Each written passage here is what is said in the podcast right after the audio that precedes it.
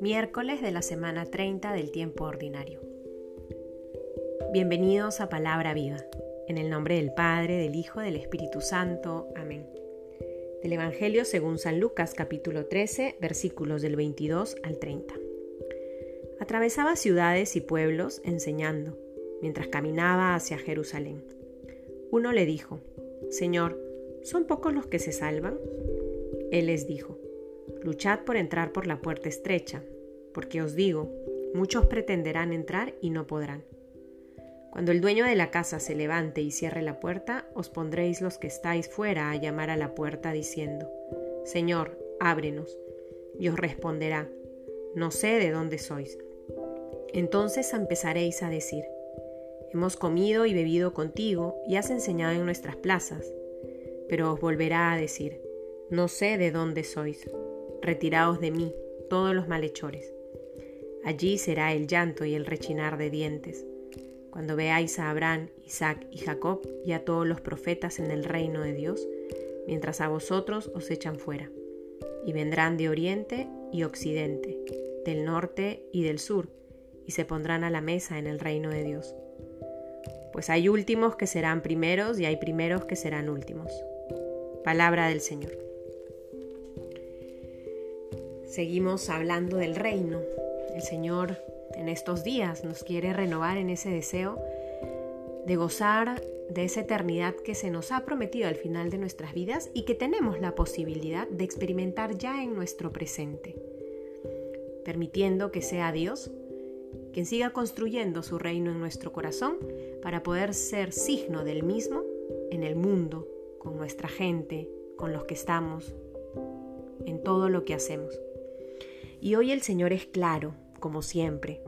Dice la verdad con todas sus letras, porque conoce nuestro corazón y sabe para qué estamos hechos.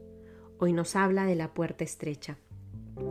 Es duro escuchar por parte del Señor contando esta historia, esta parábola, donde evidencia que no todos que no todos logran entrar por la puerta estrecha, que no todos logran salvarse, pero no porque Dios sea misericordioso con unos y con otros no, sino porque Dios siempre respeta la libertad. Y si a lo largo de tu vida elegiste darle la espalda al Señor, elegiste confiar más en otros recursos que en Dios mismo, pues el Señor respeta tu elección el Señor respeta lo que eliges. Por ello, cuando llegue el final de tu vida, Él no va a ir en contra de lo que cultivaste a lo largo de tu existencia. Él va a respetar lo que siempre quisiste para ti. Señor, ábrenos. Y el Señor te va a decir, si es que así lo has querido, no sé de dónde eres.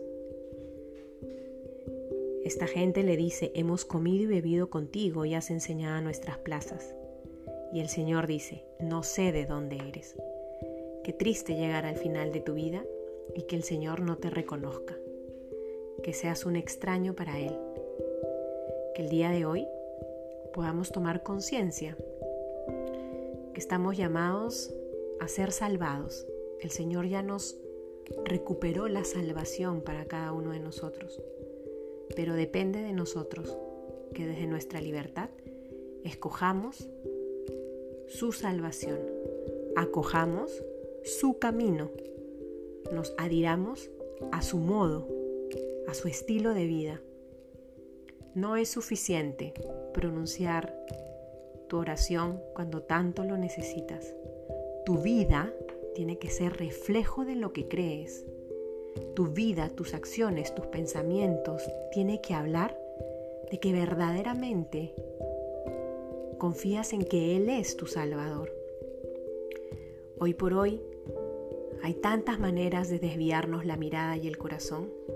Cuántas personas buscan leerse las cartas, aprovechar otras situaciones terapéuticas, espiritualistas que no hacen sino minar ese camino de abandono y confianza en Dios.